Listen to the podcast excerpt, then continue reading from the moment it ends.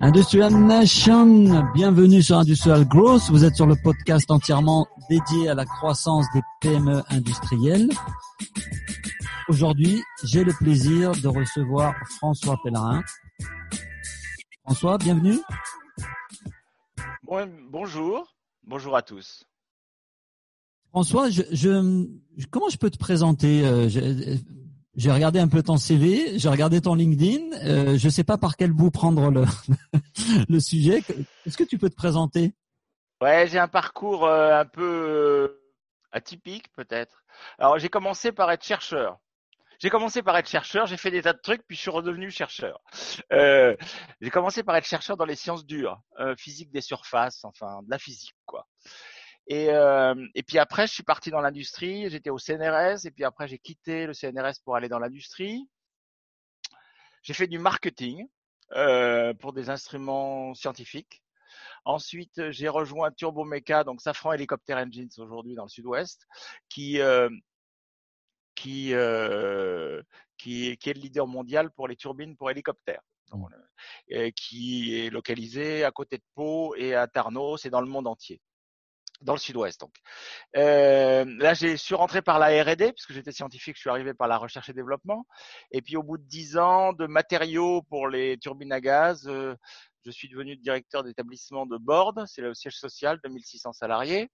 Et là, le grand projet de la dizaine d'années que j'ai passé comme euh, directeur d'établissement, c'était de refaire le site, euh, qui est devenu, en tout cas pour Alain Rousset, le président de la région Nouvelle-Aquitaine, un prototype d'usine du futur. En 2010, euh, on, a, fini ce projet. J'ai euh, décidé de quitter, euh, quitter ravi d'avoir participé à ce projet, évidemment, très fier, et désespéré du management dans les grands groupes. et donc, en fait, ce, cette frustration de découvrir après coup que que je n'avais pas pu réaliser ce que j'aurais voulu faire en tant que manager, euh, c'est un peu le fil conducteur de la suite. Alors, bon, il reste un peu de techno quand même, c'est-à-dire que après, je, donc j'étais consultant à mon compte, j'ai animé le programme Usine du futur de la région Nouvelle-Aquitaine. D'accord. Pendant cinq ans, programme qui accompagne les PME et les ETI du territoire à se transformer, et à se numériser.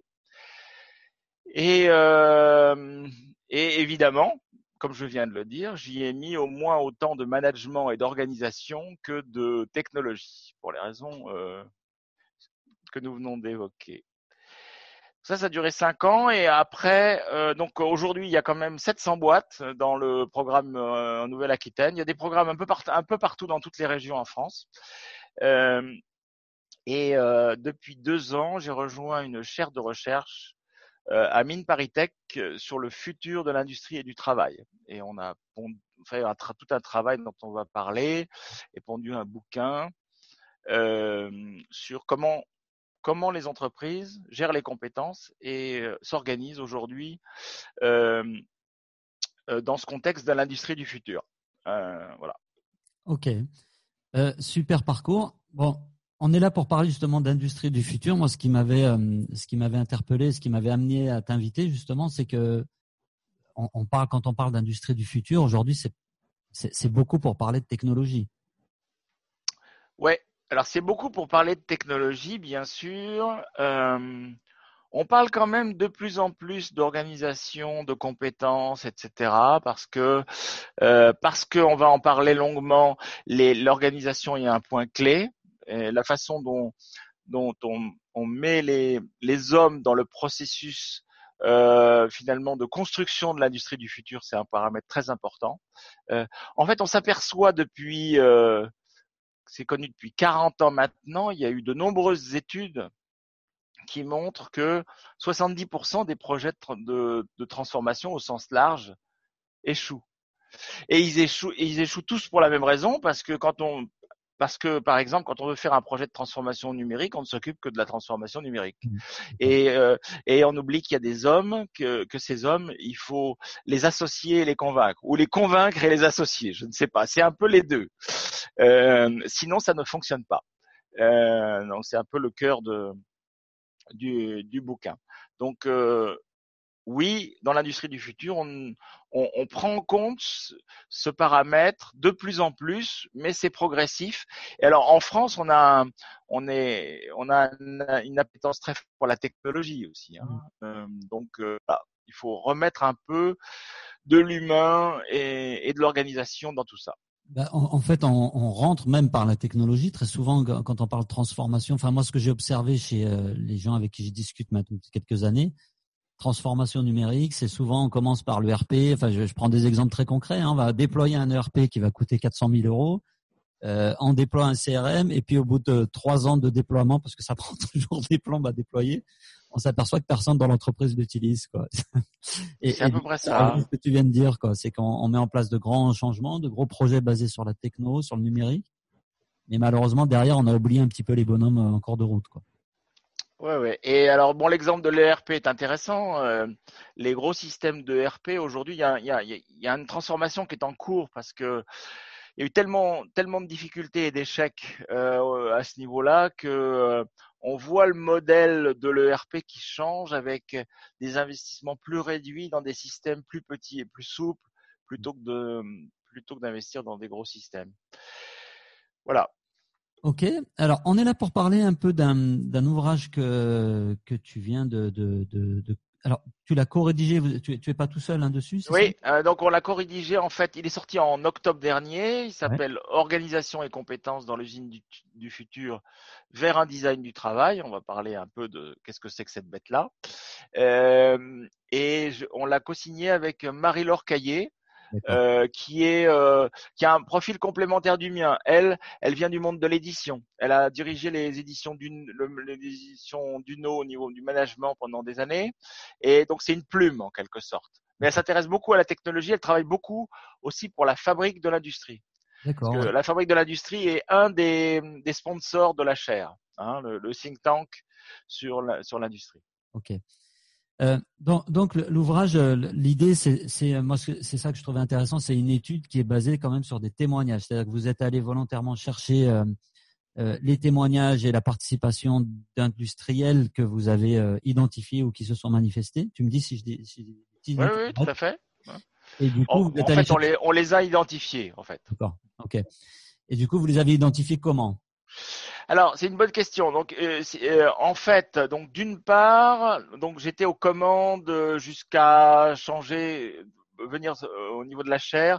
J'étais à l'animation du programme Usine du futur de la région. Donc déjà, j'avais pas mal de contacts en région avec des entreprises industrielles. Et puis depuis euh, 7, 6 ou 7 ans, je fais une veille régulière sur tous ces sujets, je fais une newsletter, etc. Donc, euh, j'ai une bonne connaissance de ce qui se fait dans le milieu de usine du futur, industrie du futur, industrie 4.0. Et aussi du management pour les raisons dont on a parlé. Et, et donc, euh, euh, ça c'est la première chose. Donc, euh, je voyais passer des articles sur un certain nombre de boîtes. L'autre source, c'est euh, tu sais que peut-être quand il y a un organisme, une association qui pilote le programme Industrie du futur, qui s'appelle l'Alliance pour l'industrie mmh. du futur. Et cette alliance, elle labellise des vitrines de l'industrie du futur. Il y en a aujourd'hui, je crois, 75 ou 80. Euh, et donc il y, a, il y a un bouquin qui a été édité avec toutes ces toutes ces vitrines et donc on a un peu été regarde, piocher là-dedans pour regarder celle qui s'intéressait pas qu'à la technologie, si tu vois ce que je veux dire. Donc, euh, ouais, justement, justement. Donc, il y a un, alors il y a un mélange dans ces boîtes, il y a un mélange de tout.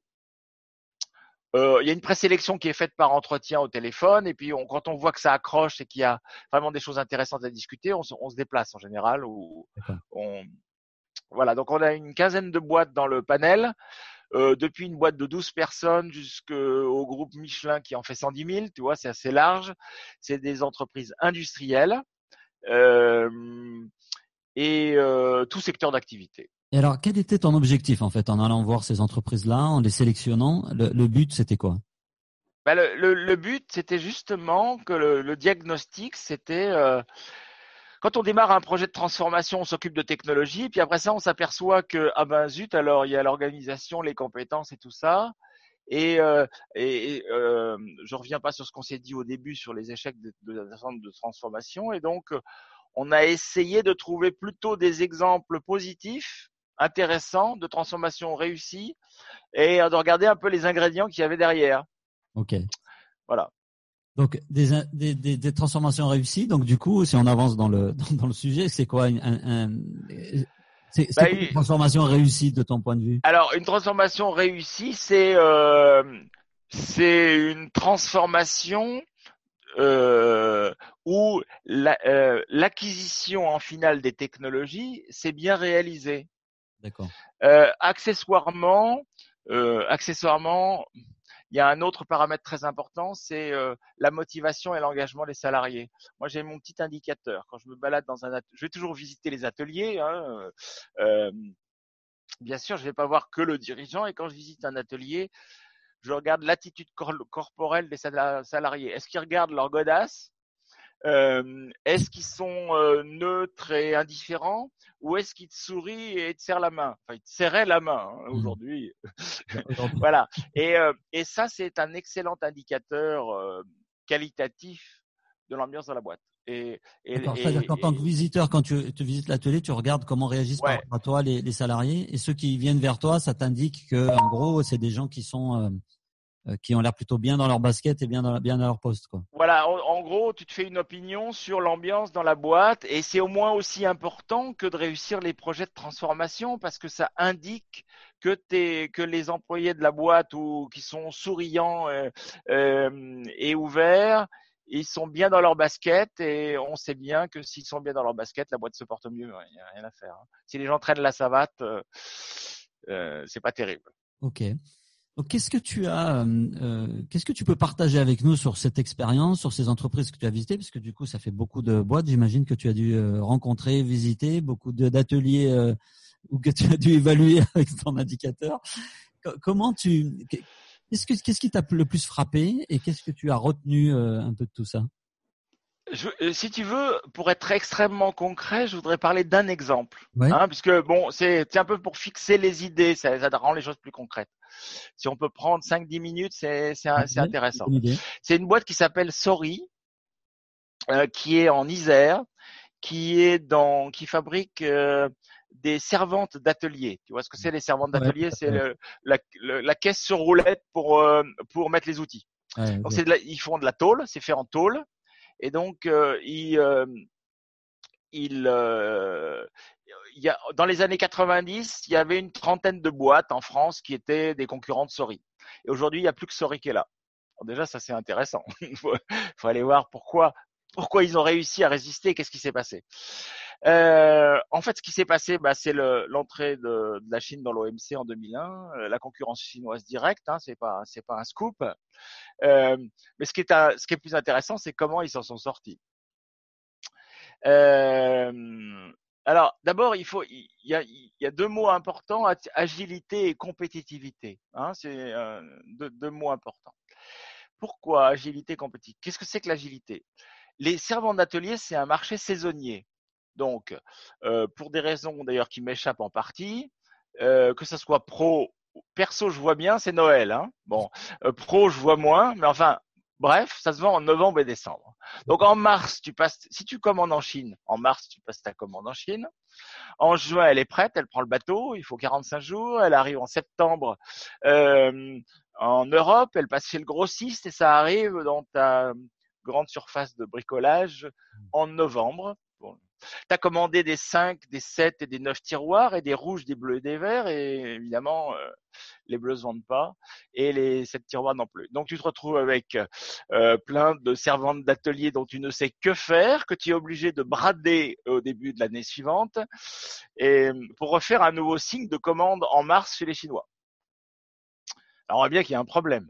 Mmh. Euh, et donc, en fait, il faut arriver à réduire complètement considérablement ces délais et en fait, euh, Sorry l'a réalisé en en faisant des cellules robotisées. Hein, comme on, euh, les outils, c'est une plieuse numérique, c'est un engin piloté par un système numérique qui permet de plier la tôle.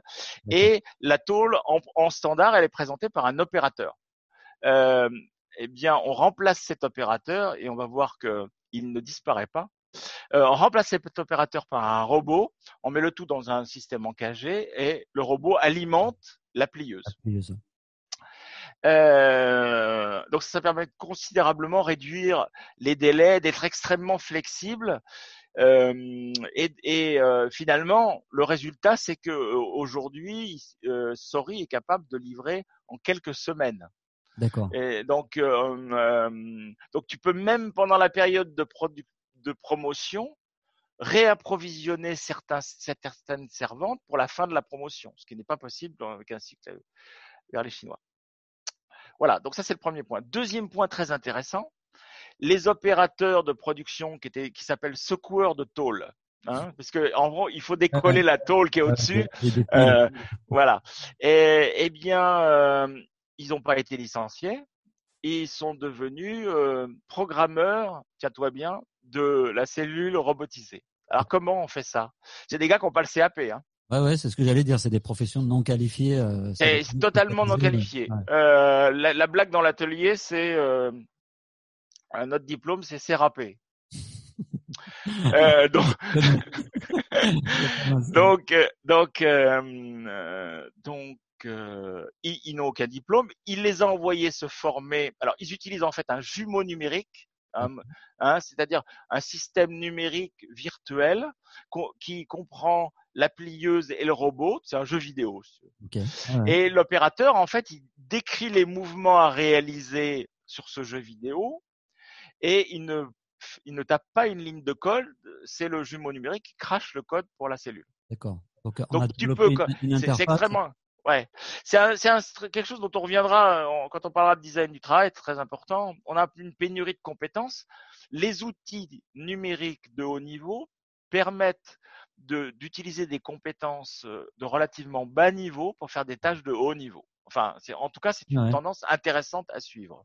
Donc ça permet de combler ce gap des compétences plutôt que d'aller chercher à former des gens qui codent, ouais. qui soient capables de programmer des robots. On prend les opérateurs, en plus ça évite de les mettre au chômage pour le coup, ce qui ouais. est quand même pas mal. On les valorise aussi quelque part parce que l'opérateur il passe d'un boulot où on secouait des tôles à un boulot où il programme des robots quoi. C'est quand exact. même pas la même chose. Exact. Alors je ne, on, je ne dis pas et le patron de l'entreprise ne dit pas non plus que n'importe qui est capable de faire mmh. ça. Euh, tu peux ne pas avoir un CAP parce que tu as, as, loupé tes études, mmh. mais être bien câblé euh, dans ta tête. Tu comprends ce que je veux dire? C'est-à-dire prêt à évoluer aussi. Et après à apprendre. C'est-à-dire que les, les, critères de choix de d'Hervé Vallier, c'est le savoir-être, euh, le savoir-être et la capacité à apprendre. Mmh. D'accord? Mais il, il, a embauché des bouchers, des boulangers récemment. Euh, un autre élément que je, sur lequel je voudrais, euh, donc il, il dit euh, le CV, je m'en fiche complètement. Voilà, il va chercher des, des savoir-être, des personnalités, des gens, ce qu'il porte. Euh, un autre euh, chose importante, parce qu'on va reparler de bureau d'études après, il avait un bureau d'études euh, très français, mmh. c'est-à-dire les gens qui se considèrent comme le centre du monde. euh, et euh, donc, et, au point d'être arrogant avec l'atelier, de les considérer comme euh, sans ouais. intérêt, comprenant rien, des bourricots, il les appelait. Les, les, gens, les gens du bureau d'études appelaient les opérateurs des bourricots. Donc c'était insupportable quand une condition de travail. T'imagines les frictions en interne, en interne. On parlait de productivité et de bien-être, si tu veux. Quand tu commences à avoir des tensions comme ça, ça fout en l'air la productivité de l'usine, quoi. Donc, euh, en plus, ils n'étaient pas très pas très brillants sur le plan de la conception des produits. Bon. Donc, il les a, il leur a mis le marché en main, il les a accompagnés pendant un an, il a essayé de les convaincre, etc. Au bout d'un an, rien n'avait changé, il les a virés. Euh, et il a mis un jeune au lieu de trois seniors. Euh, entre parenthèses, euh, il, il, paye moins cher du coup son bureau. C'est rentable. Et maintenant, le gars, le gars qui est aux manettes, ben, il travaille avec l'atelier. Ok. Voilà. Euh, changer donc, la culture un petit peu de l'entreprise en fait. Voilà. Donc il y avait un, il y avait un truc, il y avait une inflammation mmh. au niveau de, au niveau du bureau, de la relation entre le bureau d'études et l'atelier. Il a fait sauter ça. Voilà, je voulais donner cet exemple hein, par, pour illustrer ce que c'est que l'agilité, comment on peut utiliser les nouvelles technologies pour être beaucoup plus réactif, et comment comment on, on regarde les hommes comme des potentiels euh, avec des capacités à développer plus que comme une liste de diplômes, mmh. euh, et puis une histoire d'un bureau d'études bien français. Euh, qui qui euh, qu'il a fallu traiter. si je traduis, c'est un petit peu ce que. D'ailleurs, je mettrai les références vers les, articles, notamment l'article que tu avais rédigé pour résumer un peu l'ouvrage sur LinkedIn. C'est, mmh. on, doit faire un changement. Enfin, on a au départ une, simple, enfin simple problématique de, rentabilité, donc on met un robot. Mmh. Euh, c'est pour ça qu'on crée des robots, hein, c'est pour euh, faire, pour que ça coûte moins cher. Du coup, ça explique pourquoi on n'a plus besoin d'aller en Chine. Euh, on peut faire ça en Isère, hein, c'est en Isère.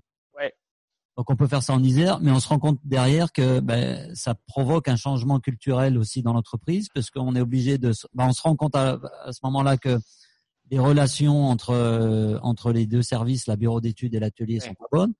Ça c'est typiquement un problème culturel. Et on, on fait évoluer aussi des opérateurs qui euh, potentiellement étaient destinés à être remerciés, quoi, si je comprends bien. Voilà, donc en fait, cet exemple est intéressant. Il y avait un opérateur sur une machine à commande numérique.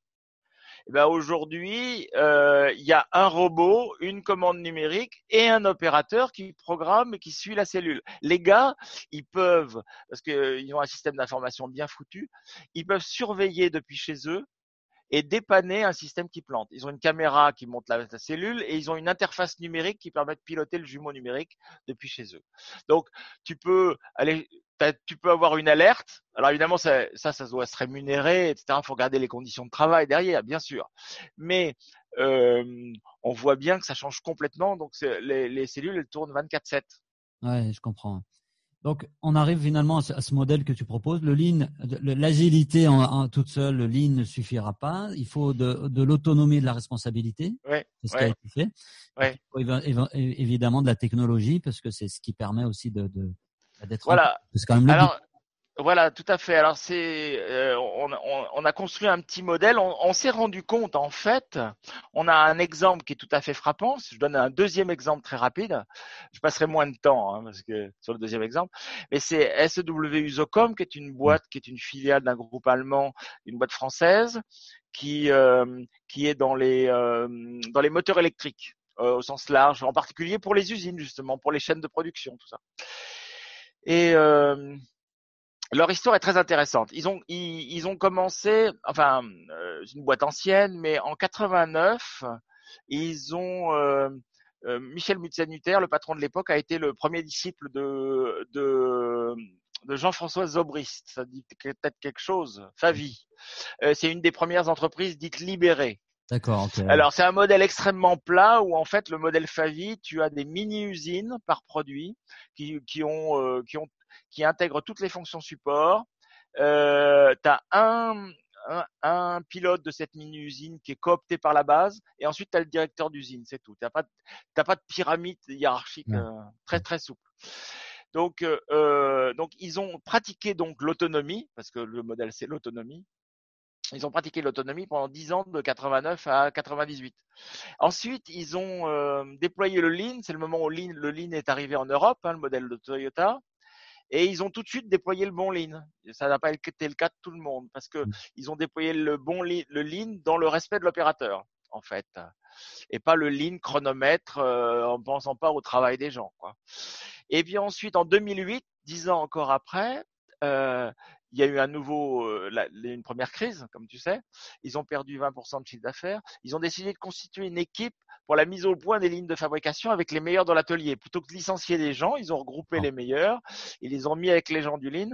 Et, euh, et euh, on reparlera certainement de ce, de, de ce modèle qu'ils ont déployé. Euh, en fait, donc, on, on voit. Et alors, ce qui est intéressant, donc, c'est autonomie, Lean, technologie, dans cet ordre.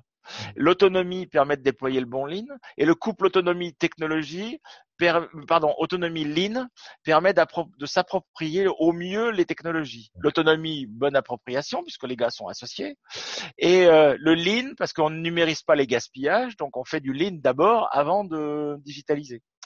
Voilà. Donc euh, et il y a c'est la confiance qui conforte ce mmh. modèle, donc on appelle ça le modèle CALT. Ce qui est intéressant, c'est qu'il y a deux boîtes qui ont fait l'inverse, c'est-à-dire qui ont commencé par le Lean, c'est Lippi et Michelin. Et en fait, ils se sont aperçus au bout de quelques années que euh, la, progression de l'entreprise, que le, dynamisme, la productivité s'essoufflait, et ils ont remis une couche d'autonomie en sous-bassement du Lean. Voilà. L'autonomie, c'est vraiment la fondation, les fondations un petit peu de ce type de transformation. L'autonomie, ça veut dire simplement. Alors c'est un, un, truc important. Il y a deux raisons pour lesquelles l'autonomie est un levier extrêmement puissant. Euh, euh, d'abord, les décisions. Euh, d'abord, c'est les gens qui sont au plus près du terrain qui savent le mieux leur métier et la façon de travailler. C'est donc l'antiterrorisme. Hein. C'est celui qui fait qui sait. C'est la maxime du Lean d'ailleurs. Euh, et la deuxième raison, donc il faut absolument donc euh, que les gars, euh, l'autonomie permet de déployer justement la connaissance des opérateurs sur leur métier. Et la deuxième chose, c'est quand une décision est prise en autonomie, elle est mieux appliquée. Si c'est toi qui as décidé, hmm. c'est vachement mieux appliqué que quand c'est le chef qui te dit de faire. voilà, c'est c'est ultra simple, hein, mais voilà. Donc l'autonomie, c'est un espèce de dans, dans, dans une usine un jour doivent, euh, doivent, entendre quelque chose. Là. Pourquoi, pourquoi j'insiste sur l'autonomie? C'est parce qu'on a une culture en France euh, qui ne va pas dans ce sens. Hmm. Une culture qui est très hiérarchique, très taylorienne, une société de statut euh, avec des voilà. Et, et en, en, fait, euh, et puis on est on est tout à fait dans il y a ceux qui savent les polytechniciens et ceux qui font les mecs qui sont aux, aux manettes.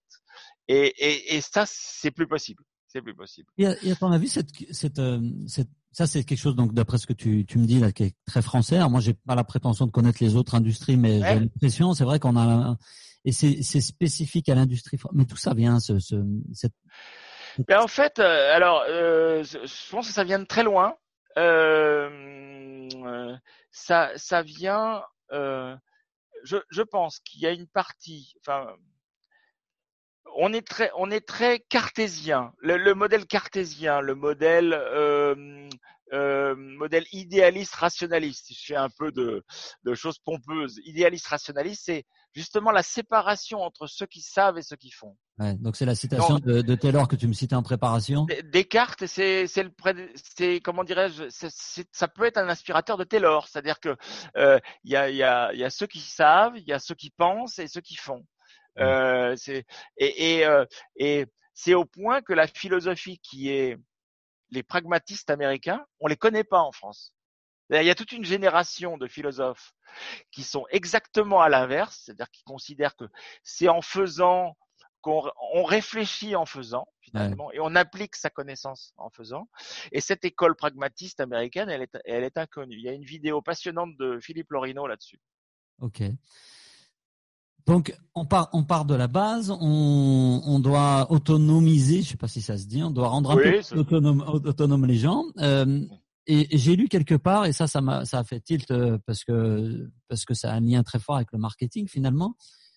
Les clients, les, les, les collaborateurs finalement, ce sont pas de simples ouvriers à qui on va demander euh, de, de faire des tâches sans trop réfléchir, contrairement à ce que voulait Taylor.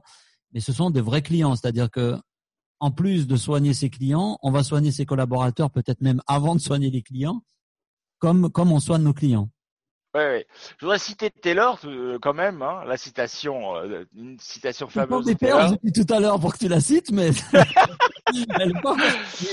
voilà, c'est dans euh, Frédéric Taylor écrivait en 1912 toute forme de travail cérébral devait être éliminée de l'atelier et recentrée au sein du département conception et planification. Laissez vos cerveaux au vestiaire. Donc le bureau d'études de tout à l'heure avait bien compris ça. Il était du bon côté de la. Voilà. Donc on a changé un peu de monde et avec une classe d'âge qui est à 80 ou 90% maintenant au niveau du bac, euh, euh, si on leur dit laissez votre cerveau au, vestiaire, les gars, ils vont faire autre chose. Hein. Ils vont dans une start-up du numérique, ils vont. Mais l'industrie, pas question. Donc, euh, euh, il y a un enjeu énorme, et on y reviendra, d'attractivité derrière tout ça. C'est-à-dire que euh, c'est plus possible de raisonner de, et, de se, finalement d'avoir cette attitude. Mmh. Mais, mais, ça me rappelle un souvenir. J'ai, quand j'étais étudiant, j'ai eu l'occasion de travailler dans une usine justement dans de la mécanique qui faisait du décolletage et j'avais fait une, une, un crime majeur sur mon poste de travail. J'étais allé chercher une chaise. J'étais allé chercher une chaise en fait.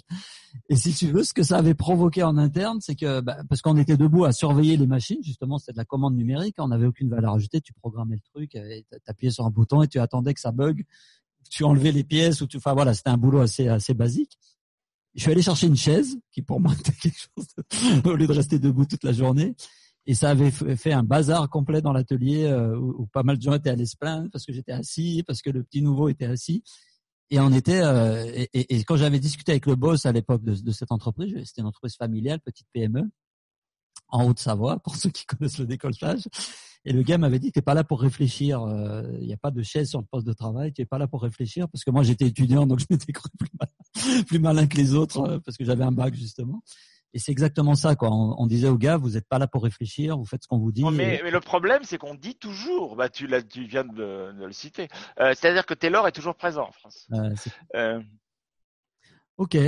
Donc, on, on, essaye de soigner, donc on essaie de changer le modèle finalement. On n'est plus dans un modèle où on demande aux gens de pas réfléchir. Au contraire, on va les, les, rendre plus autonomes, les autonomiser. On va les aider pour ça.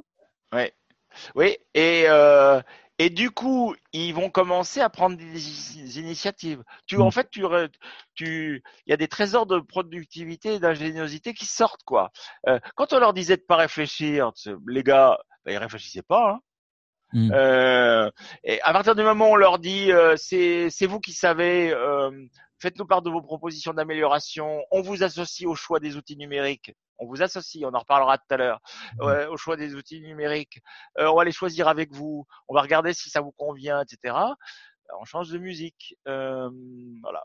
Alors, si je suis dirigeant d'une PME industrielle, alors je ne vais pas forcément parler des grands groupes parce que je pense qu'ils sont bien accompagnés pour ça. Imaginons que je sois un dirigeant d'une petite PME qui, est, euh, qui a des ambitions, qui veut, qui veuille un peu bah, passer à cette usine du futur dont tout le monde nous parle c'est quoi du coup un petit peu la façon de, de, de, de, procéder? Quel conseil tu donnes? Là, tu as donné un très bel exemple avec cette PME iséroise, mais par quoi commencer en fait?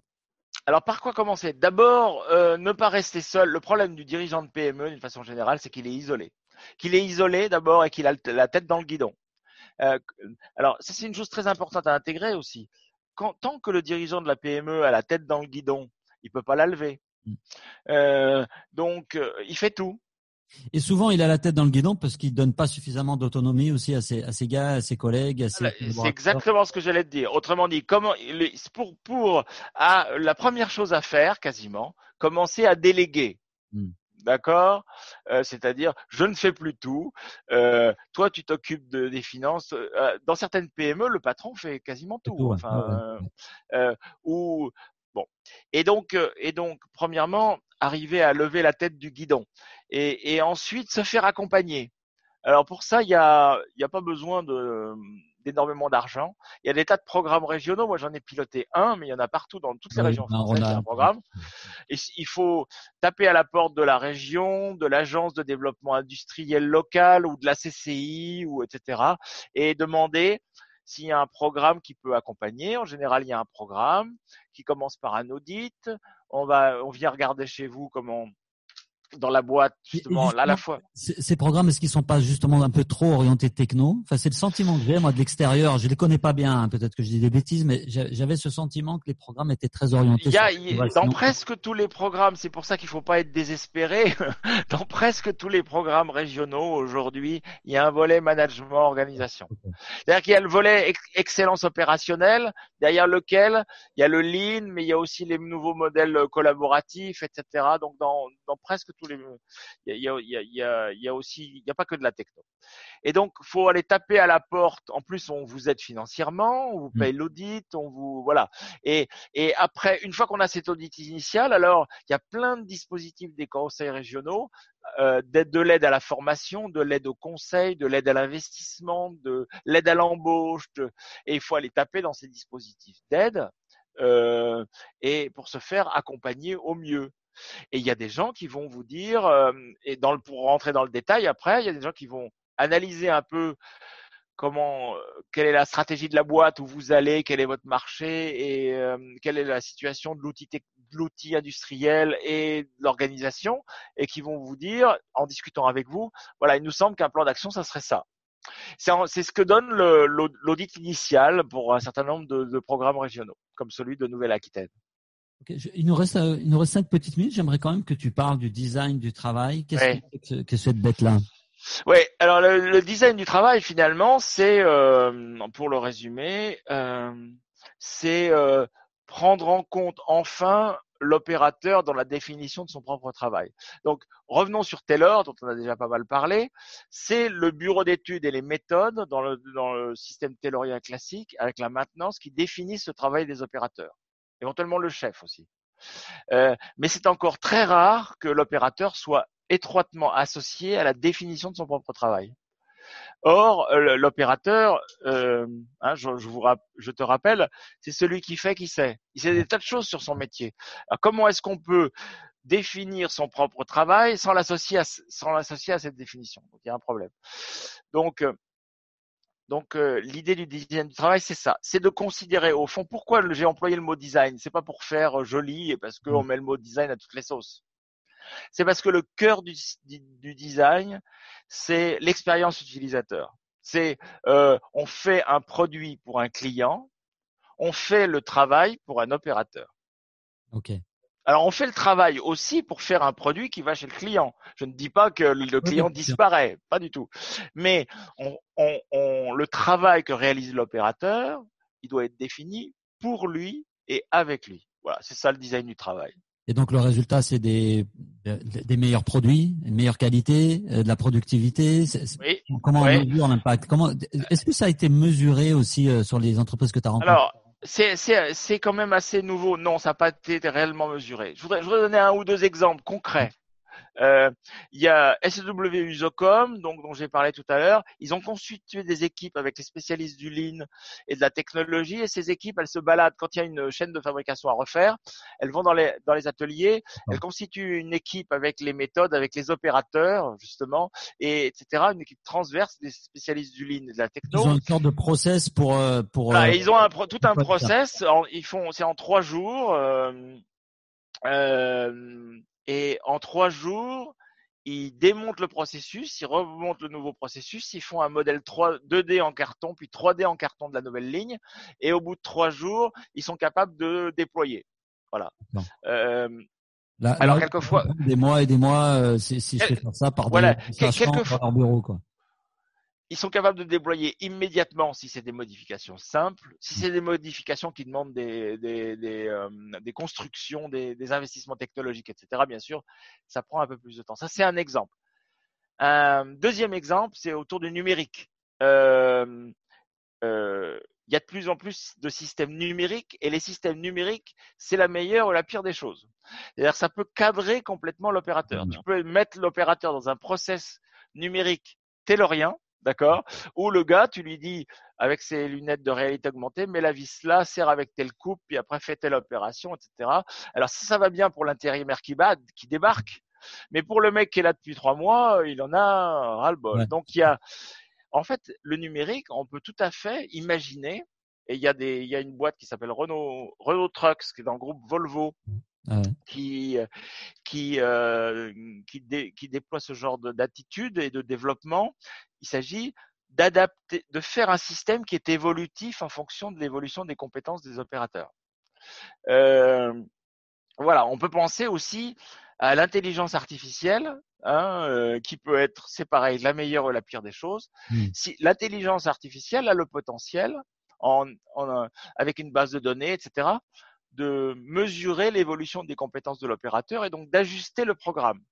Et on peut finalement imaginer même, alors je rêve un peu, hein, mais c'est pas grave, euh, de euh, c'est Jean-Louis Fréchin qui a dans son bouquin Le design des choses qui, qui développe cette idée pour euh, le design des objets numériques.